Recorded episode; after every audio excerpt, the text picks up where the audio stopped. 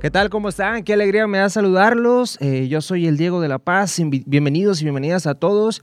Agradecemos este apoyo que estamos, este trabajo que estamos haciendo también con Base 3 Estudio por abrirnos las puertas de sus instalaciones y pues que haya todas las condiciones para poder llevarles este contenido a ustedes, este- podcast. El día de hoy tenemos un invitado muy especial, un buen amigo. Vamos a hacer pasarlo por acá. Luis Barrera, bienvenido. ¿Cómo estás?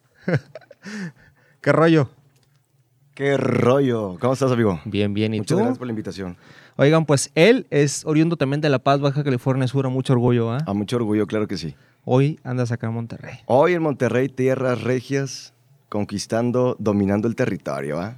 Dominando el territorio y si les suena un poquito la voz, es porque seguramente lo han escuchado en, en radio. En radio, por supuesto. Ahorita eh, un poquito ya, pero andamos De, al de 100. toda la semana, ¿no? De toda la semana, de todo el jale. No crean que de fiesta, sino que el jale, ¿no?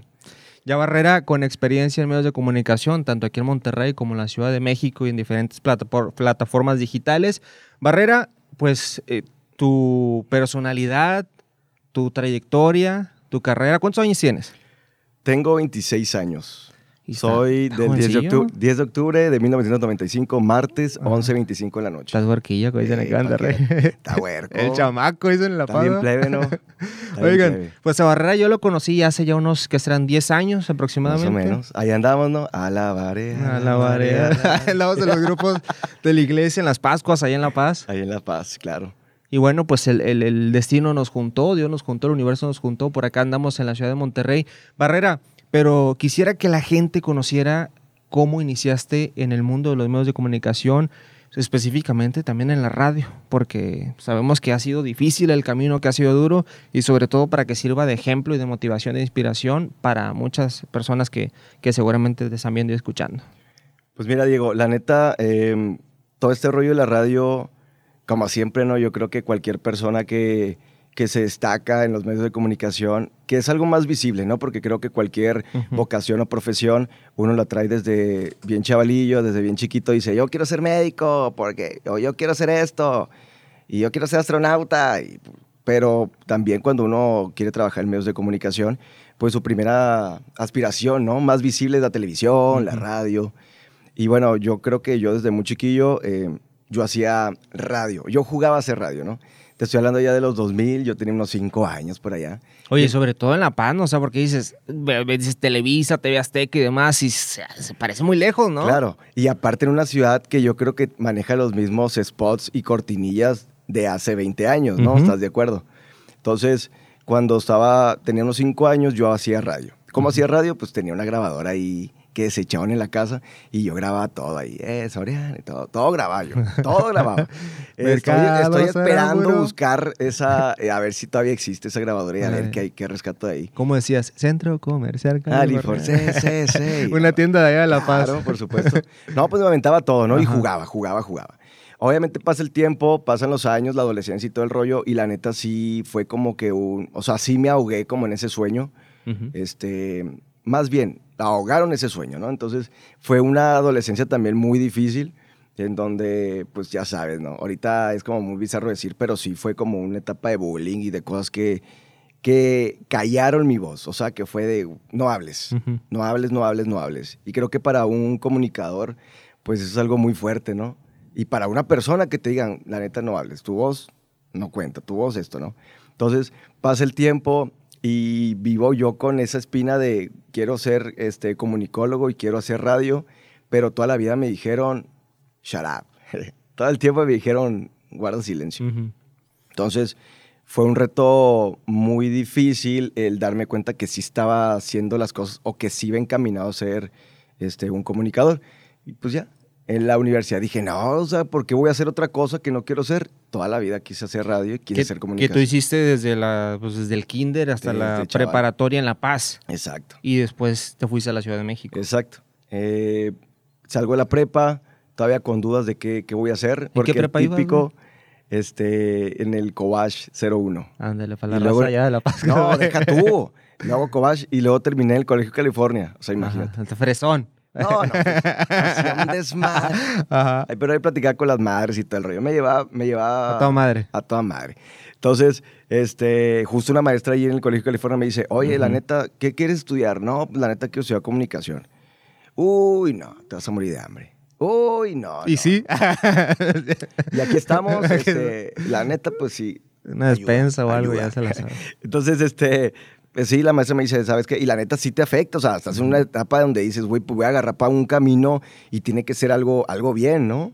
Entonces, pues dije, no, la neta que estudiar fisioterapia. Yo en ese tiempo estaba muy metido en Fundación Teletón porque yo- era voluntario de Club Amigos Teletón, que la neta me encanta también trabajar y estar muy cerca de las personas con discapacidad. Y en ese tiempo estaba muy involucrado en este, en este rollo y dije, no, yo quiero estudiar fisioterapia, quiero ayudar a la gente con discapacidad. Y la verdad, pues, qué bueno que no lo hice porque no era mi, no era mi hit, no era mi fuerte. Y con todas las pelotas dije, nah, voy a hacer lo que siempre he querido hacer. Y me fui a la Ciudad de México a estudiar Ciencias de la Comunicación. Allá estuviste estudiando. ¿Cuatro años duró la carrera? ¿Tres Eh, años? Tres años y cacho estuve estudiando allá en la universidad y estuve viviendo en la Casa del Estudiante Sudcaliforniana, que es una casa, pues, subsidiada por el gobierno del estado de Baja California Sur. Me la pasé a todo dar, conocí a gente de todas las carreras, de todas las edades. Y creo que eso también me ayudó mucho a, pues, a ampliar, ¿no? Esa empatía y todo este rollo. Y simplemente creo que el aprendizaje más grande, que siempre lo voy a decir, es salir de tu casa. Para mí fue lo mejor el poder salir de mi casa, no por evadir a lo mejor las responsabilidades como hijo, como hermano, sino por crecimiento personal. Creo que el salir de casa te abre muchas puertas, te hace valorar mucho y sobre todo pues te hace ser una persona pues independiente, una persona este que está, ¿no? Siempre como detrás, detrás, detrás del sueño, detrás, detrás de, de todo lo que quieres lograr. Y a veces en casa pues estás en una zona de confort que no te lo permite. Te abre un chorro el panorama, ¿no? Y Barrera, sobre todo ahorita, por ejemplo, bueno, ya en Ciudad de México y aquí que, que pues estás lejos de tu familia también. Cosas como, por ejemplo, no sé, no hay luz. Ahora tú tienes que ir a ver por qué no hay luz. Porque no hay agua aquí en Monterrey. ¿Sí te bañaste hoy? Sí, claro. Claro que me bañé. Entonces, yo siempre digo, y, y tú lo conoces porque tú has vivido también esa etapa, como muchos de los que nos escuchan y nos ven, eh, esta etapa de salir de tu casa creo que es lo mejor que puedes hacer. Y no es de que digas, no, es que no quiero a mi familia, es que no. Una vez fui, este, fue algo fuerte, pero sí lo dije y, y fue que, o sea, le dije a mis papás, es que a mí se me hace egoísta que ustedes quizá me digan, no, no te vayas, no te vayas, cuando mis papás ya tenían su vida o están haciendo su vida.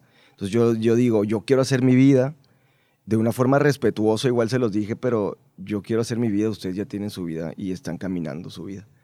Entonces, la verdad, fue la mejor experiencia irme a la Ciudad de México. Conocí, como no sabes, me metí a los teatros, me metí a los museos, me metí a las galerías, me metí a todo lo que pude y conocí, conocí, conocí hasta que llegué a trabajar este, a mi primer empleo. ¿Cuál fue tu primer empleo? Mi primer empleo. Digamos que fue el segundo, ah, Ajá. porque el primero fue un call center. Yo creo que el Ajá. que no ha pasado por un call center no ha tenido vida.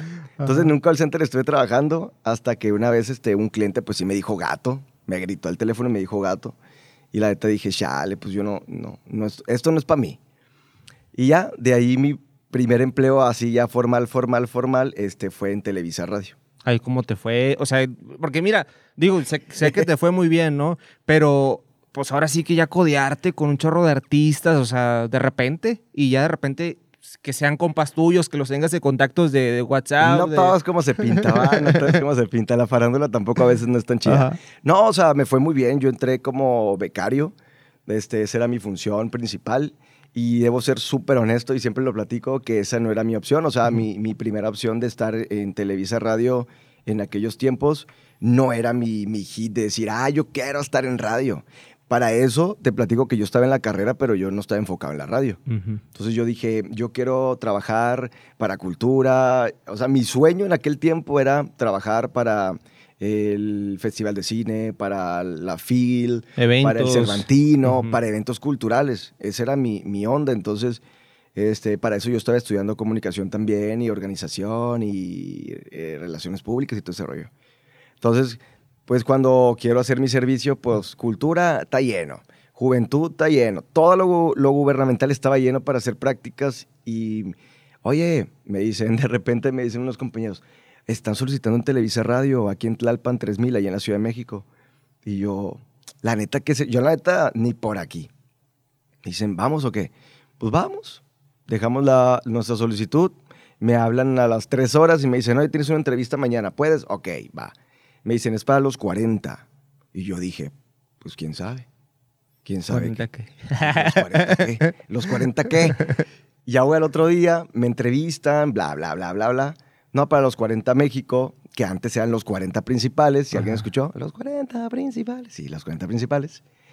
Eh, llego y me hacen una entrevista y todo el rollo, me ponen a escribir, me pueden hacer. A los que han ido alguna vez a una entrevista para algún medio de comunicación, pues te pueden a redactar, te pueden hacer un chorro de cosas, a ver, ¿para qué eres bueno? Me ponen a hacer todo eso y me entrevista quien después fue mi jefe y me dice, oye, ¿cómo te ves en cinco años? Te estoy hablando que en aquel tiempo era inicios de do- 2017, ¿Cuántos años tenías? ¿Como 22? tenía como 20, 21. 20 21, por 20 yo creo, 21, bueno. Entonces me dice mi jefe, el que fue mi jefe después, me dice, oye, ¿cómo te ves en cinco años? Vimos tu CV, está poca madre, vimos que redacta chingón y bla, bla, bla. ¿Cómo te ves en cinco años? Y yo, la neta, la neta, la neta, o sea, acá al Chile Piquín, yo me veo haciendo radio en cinco años. Entonces cierra mi carpeta y me la regresa y me dice, la neta, muchas gracias, pero aquí es canales digitales y aquí vas a ver redes sociales, community manager, web manager, todo lo que tenga que ver con redes sociales y la neta, pues aquí no nos sirve pues, tu, tu perfil, lo que tú quieres hacer.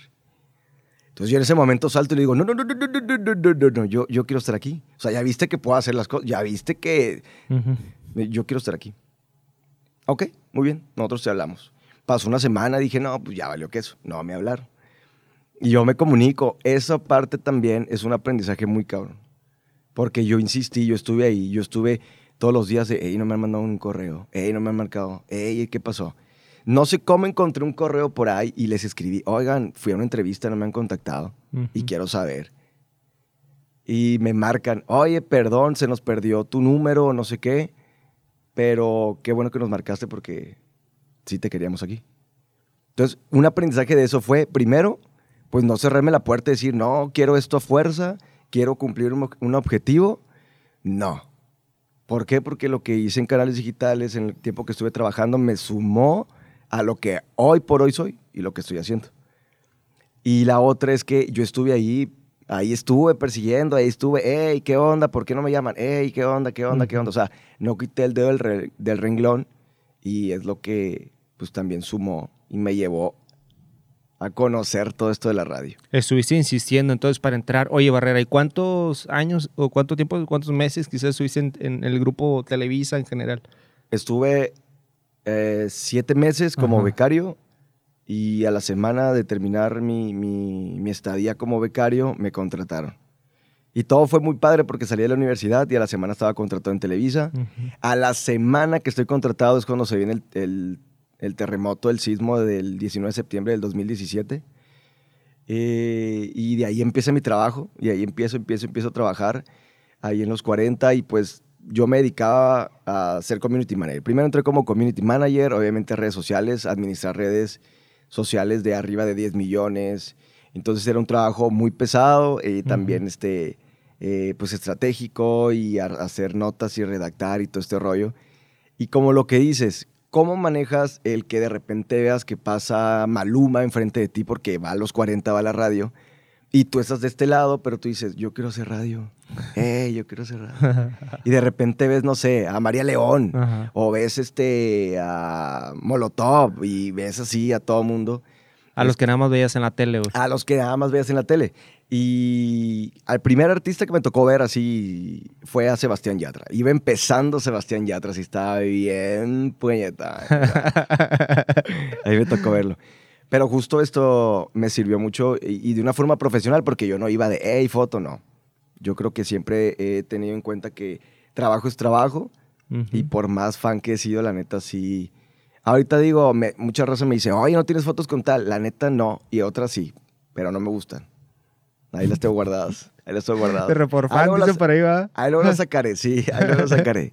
Pero sí fue, fue una experiencia de tres años en Ciudad de México. Eh, bueno, simplemente nada más en Televisa. Yo ya llevaba mis tres años más de carrera, Ujú. pero ahí estuve tres años trabajando hasta que dije, goodbye, nos vemos. Ahí nos vidrios, bye. Terminas en Televisa, eh, te viniste directo a Monterrey, te fuiste a La Paz o cómo estuvo la onda ahí. Cuando empieza la pandemia en 2020, Ujú. eh, yo, yo todo bien, me acuerdo que eh, acaba de comprar mi carrito Ajá. ahí en Ciudad de México y era 2020 el carro, Ah, perro, año, eh, perro. Porque pues yo no tenía como la idea en ese momento de, de salir de, de trabajar, pero pues la pandemia la neta nos movió a todos, ¿no? Y eso fue como el salvavidas. Yo creo que fue el salvavidas perfecto eh, de las cosas malas que nos trajo, pues nos trajo cosas muy buenas. Eh, es la pandemia y yo digo, la neta, la neta, pues me fui a trabajar a la baja. Me fui una semana porque la pandemia en Ciudad de México se levantó como un 20 de marzo, veintitantos de marzo Ujú. del 2020. Entonces, en, en- ahí en mi trabajo nos dicen, nos vamos a ir una semana, vamos a ir a calar. Y este, pues la empresa tampoco estaba acostumbrada a hacer home office, a trabajar remotamente no, no lo estaba. Y menos en radio que tienes que estar como súper pegado ahí, ¿no? Entonces nos dicen, una semana, va. Entonces yo compro mi vuelo, digo, ah, pues me voy una semana a La Paz. Sobres, vacaciones una semana, Ujú. trabajo desde casa. Esa semana se convirtió en dos meses y medio. Estando en La Paz. Con tres cambios, ¿eh? Porque yo me llevé una mochila porque iba a regresar la semana.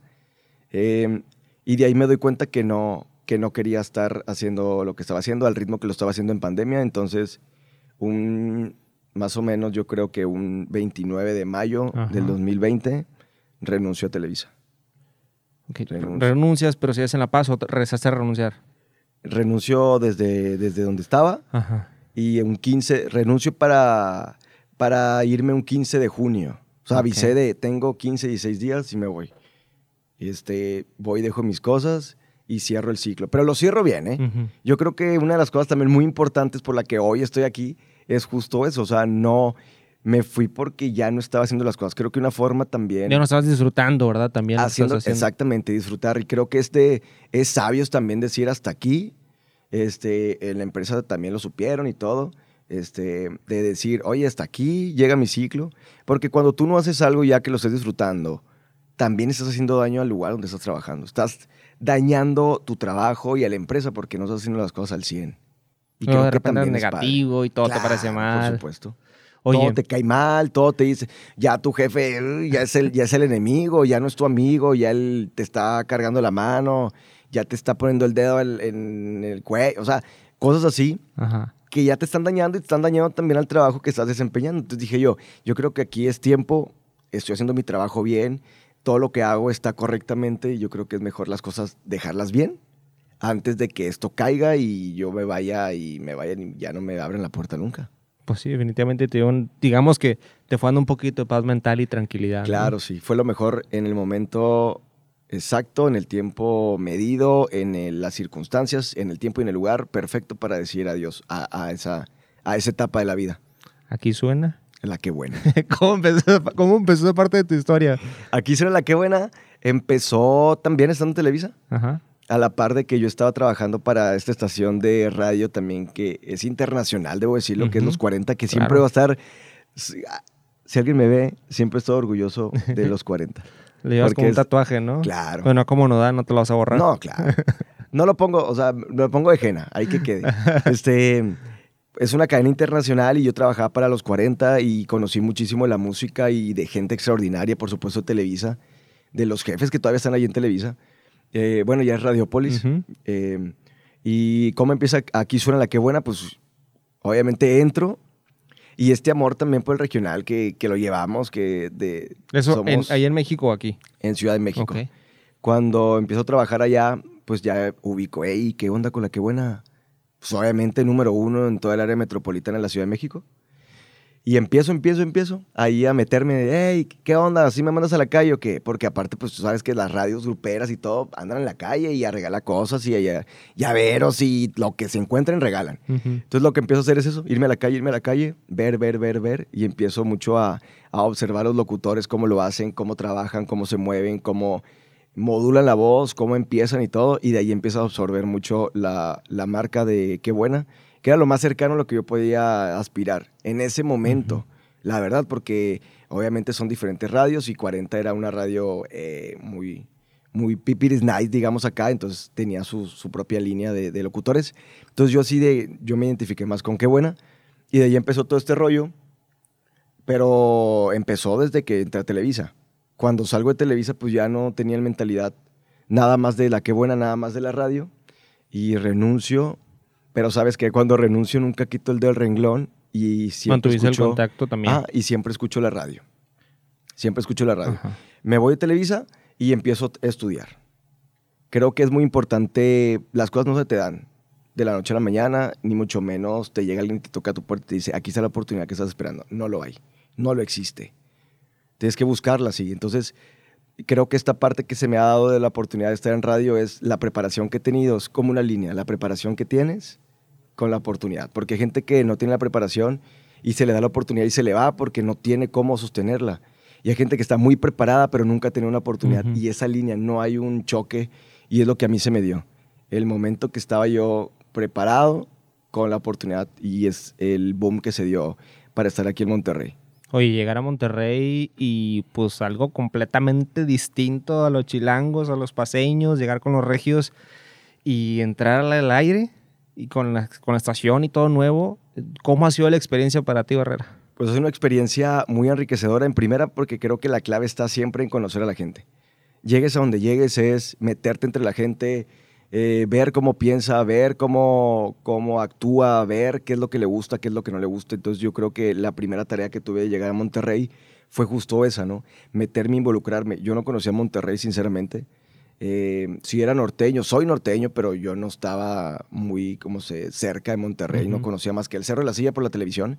Entonces llegar a Monterrey fue eso, llegar a, a, barrer terreno, a ver qué onda, a ver cómo actúas, a ver cómo te ven, a Ajá. ver cómo esto. Entonces fue este, pelear también eh, con, con, mis compañeros regios uh -huh. a quedarme en el lugar de la que buena, porque no llegué este con manos llenas. Hice un casting, quedé, este, conocí a la marca, por supuesto, y pues aquí estoy hoy por hoy haciendo radio, hoy por hoy en Monterrey, y por supuesto siempre con la idea de que las cosas se trabajan. Uh -huh y las cosas, nunca te frustres, nunca te frustres, nunca digas, ah, me voy a querer esperar aquí a ver porque mañana va a llegar algo. No va a llegar. Oye, tienes que buscarlas y tienes que trabajarlas. Oye, ¿por qué te dicen el rango? Me dicen el rango porque... ¿No me dicen el rango, ¿verdad? No. el rango. En todas las estaciones de La Que Buena, Ajá. en la cadena de La Que Buena, todos tienen, los locutores tienen su apodo de animal. Uh -huh. Así es la esencia de la estación. Yeah. Entonces, cuando yo hice mi casting, yo mandé el alacrán. Dije, el alacrán, pues X. Ajá. Pero llego aquí y me dicen, no, este, lagartija. O sea, me dieron cuerpo lagartija y no, Ajá. dije lagartija no. Entonces lo que hicieron fue el rango. Por la película El Rango, pues no está tan manchado, ¿va? Todavía sí, el rango no, dices, aguanta. Ah, todavía aguanta y todo este rollo. Pero es la esencia de la estación. Eh, cualquier persona que llegue y sea locutor de la que buena tiene su apodo de animal. Entonces así empezó el rango. Oye, a ver, manda una rolita ya para finalizar, así, no sé. Ah, sí, hacia la brava. Una de la MS o algo que en vivo acá. Espérate, loco. Te va a hacer el conteo. 5, 4, 3... Ojalá tuviera conteo. A ver, 2, 1... Vamos con una canción. ¡Hey, qué rollo! Buenos días, ¿cómo están? Excelente mañanita, son las 10 de la mañana con 25 minutos. Soy el Rango. Escuchas la Qué Buena 90.1 y por supuesto vámonos con Banda MS. El color de tus ojos. Buenos días, aquí suena la Qué Buena. Ándele, pues, aplausos. Así más o menos, ¿verdad? ahí para que me escuchen, ahí para que lo vean. Entonces, este, pues nada, bien contento. Solamente sí debo decir que una vez más que, que siempre hay que estar preparados para las cosas, que las cosas no te llegan de la noche a la mañana. Y las cosas que se me han dado, neta, neta, neta, Diego, creo que han sido porque no las he esperado.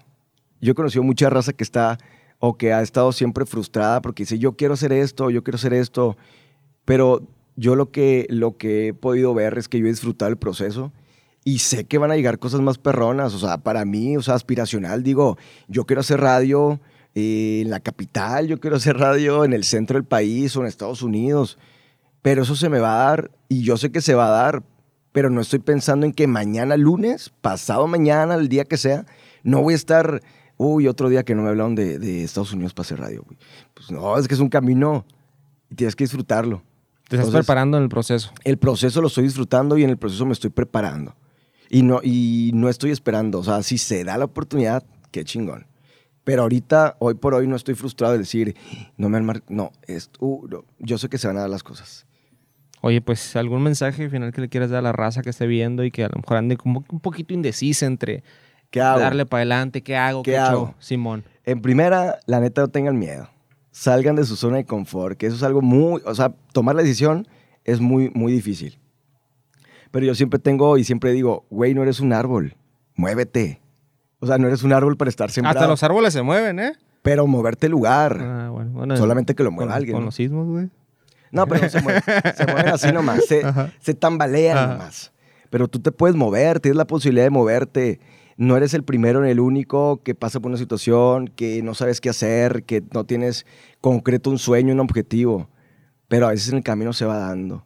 Creo que hoy por hoy, 2022, es un año que nos ha ayudado muchísimo a decir, atrévete a hacer las cosas. Yo me atreví a hacer radio, yo no era un locutor. Yo me metí con todas las canicas y a pelear.